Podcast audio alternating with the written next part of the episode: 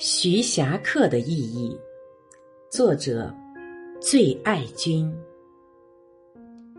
一九二四年六月，英国探险家乔治·马洛里和队友出发攀登珠峰，就再也没有下来。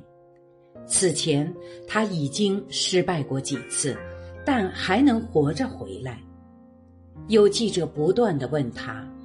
你为什么要攀登珠峰呢？其实，记者们想问的是：攀登珠峰有什么意义，值得你用去命搏？马洛里被逼急了，说了一句禅味十足的话：“因为山就在那里。”一，徐霞客生活的年代在历史学上被标示为。明朝晚期，当时的大众旅游风气之盛，跟现在有得一拼。每逢春秋佳日或传统节日，著名景点乌泱乌泱都是人。泰山、普陀、九华、峨眉等名山胜地，游人如织，香火如云。徐霞客的旅游也经历过一个咖位不断进阶的修炼过程。他早年立下的壮游天下的远大志向，与社会的旅游风尚不无关系。丈夫当朝碧海而暮苍梧，乃以一鱼自现也。若睹青天而攀白日，夫。何远之有？这是他的豪言壮语。现代攀登珠峰的人不要命，一般都会把遗书准备好。当时热爱旅游的人也有一股拼命的精神。年长徐霞客大约二十岁的袁宏道，在攀登华山时险些失足丧命，却没有后怕之意，反而吟道。算来白石清泉死，差胜儿啼女唤时。人总有一死，或死于卧榻之上，妻儿在一旁哭哭啼啼；或死于远游途中，长眠在清泉白石之间。袁宏道希望自己是后者。在徐霞客三十余年的旅游经历中。楚、越、西、黔、滇之游是最为艰苦的。他为这次出游谋划了很多年，一再担心再不出发就年老力衰，去不了了。崇祯十年正月，一六三七年，终于进入湖南境，开启楚地之游时，他已经五十岁了。此行，他只携带了基本的生活必需品，除了暖身的衣服和盘缠之外，没有准备任何防身的武器。他的远游帽中，藏着母亲生前给他的礼物——一把银簪。母亲在他首次旅行时，将此银簪缝于帽中，以备不测之用。他随身的考察工具极为简朴，一支笔，一个指南针，却携带着丰富的书籍，都是一些派得上用场的地理资料。最后，他不得不怀揣朋友们的引荐信，以便在危难的时候向地方官求助或筹措路费。和他一同出发的有两个人。一个是仆人兼导游顾行，另一个是和尚静文。静文是要到云南鸡足山朝圣的，徐霞客可能背着一把铁锹，用他的话说，随时随地可以埋葬他的身躯。徐霞客在启程之前已做好遇难捐躯的思想准备。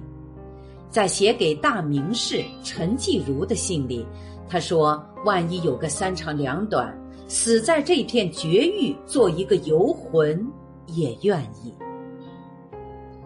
旅程的艰难确实配得上他的思想准备，多次遭遇强盗，三次绝粮。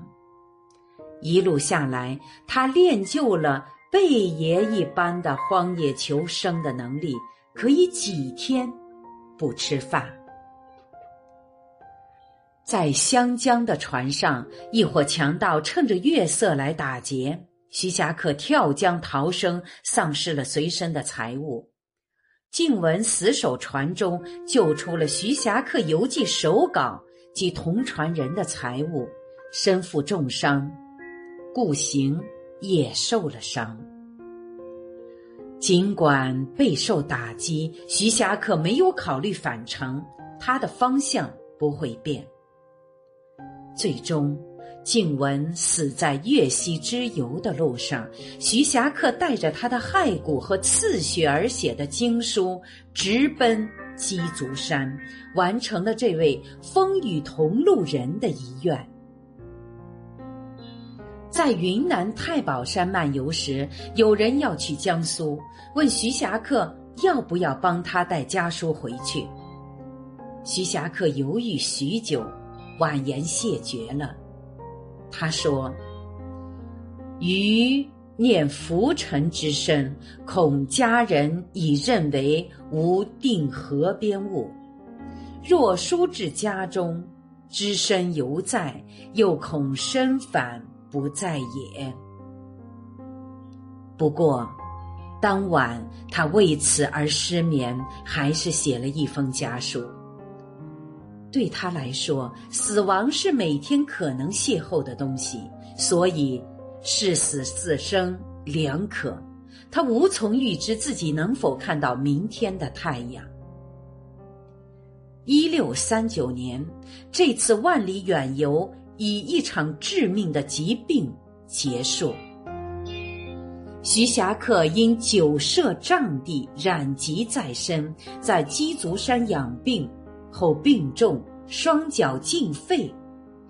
一六四零年，一帮人用滑竿把他抬回了江阴。一六四一年，徐霞客赫然长逝。二，徐霞客在世的时候，他的朋友圈已经公认他是奇人怪咖。曾任宰辅的文振梦说：“徐霞客生平无他事，无他爱好，日惶惶游行天下名山。自五岳之外，若匡庐、罗浮、峨眉，足迹遍野。”真古今第一奇人也。当时的文坛领袖钱谦益也说，徐霞客是千古奇人，《徐霞客游记》是千古奇书。晚明旅游之风那么盛，登山不怕死的也不少，为什么只有徐霞客成了奇人？最根本的原因是，徐霞客跟其他任何一个旅游者都不一样，他无编制、无职业、无功利心。袁宏道经常在游记里把自己描写成离经叛道的怪杰，但他与徐霞客的距离至少差了一个王世信。这三个人都是晚明著名的旅游达人。但除了晚辈徐霞客，其他两个都有编制。他们的旅游在当时被称为宦游，都是借着外出求官或做官之机顺便旅游。徐霞客不一样，他是个字面意义上的无业游民，为了旅游而旅游，或者说他的职业就是旅游，他的人生就是旅游，他为旅游。而活，这样的职业旅行家在传统中国社会是独一无二的，所以他比其他任何旅游者走得更远，也更专业、更卖命。清朝文人盘雷评价他说：“以性灵游，以躯命游，亘古以来一人而已。”徐霞客穷游不忧，行物不悔，多次遇到，几度绝粮，但仍孜孜不倦地去探索大自然的未知领域。明则寝数十之间，饥则啖草木之食，不避风雨，不啖虎狼。他摆脱了视游山玩水为陶冶情操之道的传统模式，赋予了旅游更具科学探索与冒险精神的内涵。他征服过的地方，往往是渔人樵夫都很少抵达的荒郊，或是猿猴飞鸟深藏其中的山壑。他白天旅行探险，晚上伏案写作，有时甚至就着破壁枯树，燃枝十岁，走笔为记。他以客观严谨的态度，每天忠实记录下当天的行走路线、沿途所见的山川风貌与风土人情，以及他的心得体会。关键是，他写游记压根儿不是为了发表。写着写着写成了习惯，或许就把写游记当成了与自己的对话而已。可以说，他所做的一切纯粹是为了满足自己的求知欲和好奇心。除此之外，他没有什么功利心，也没想过什么实用价值。也正因为如此，他才不会变得短视。从而使得自己的人生与文字，在几个世纪之后仍然散发着理性的光辉。三，面对徐霞客这样的怪咖，我们几乎无法做出合理社会规范的评价。不管是晚明的规范，还是现在的规范，似乎都容纳不了这样一个人。我们现在把徐霞客捧得那么高，其实无非看中了他的游记中体现的科学精神。但这一点，徐霞客本人并不在乎。他的游记流传下来，本身就带有偶然性。如果他的游记失传了，我们还会如此追捧他吗？我想，肯定不会。清代纪晓岚评价徐霞客时，显然遇到了类似的困境。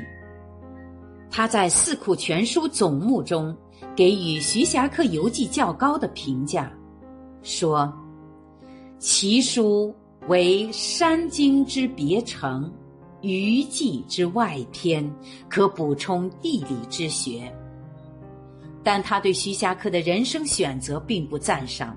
所以，对徐霞客的旅游动机进行了揣测和批评，说徐霞客单其事癖，刻意远游，就是说徐霞客性情乖僻，惯于标新立异，处心积虑的游走他方，并沉溺其中，有沽名钓誉之嫌。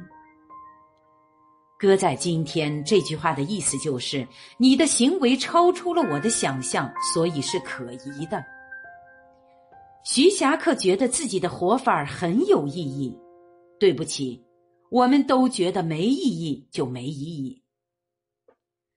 总有一些超越世俗的无意义的事情，总有一些纯粹的内心需求，孤悬着，没人去理解。哪怕极少数人走出暗室看到了阳光，大多数人也不会认为阳光下就比暗室里温暖，因为他们已经逾越标准答案的范畴，相当于自行答题。人生的标准化是从标准答案开始的，你应该活成什么样子，什么时候应该干什么事，这些都有标准答案。每个人都要对照标准答案作答。徐霞客偏题了，只能被归入了千古奇人。我是主播零点，欢迎关注，谢谢您的收听。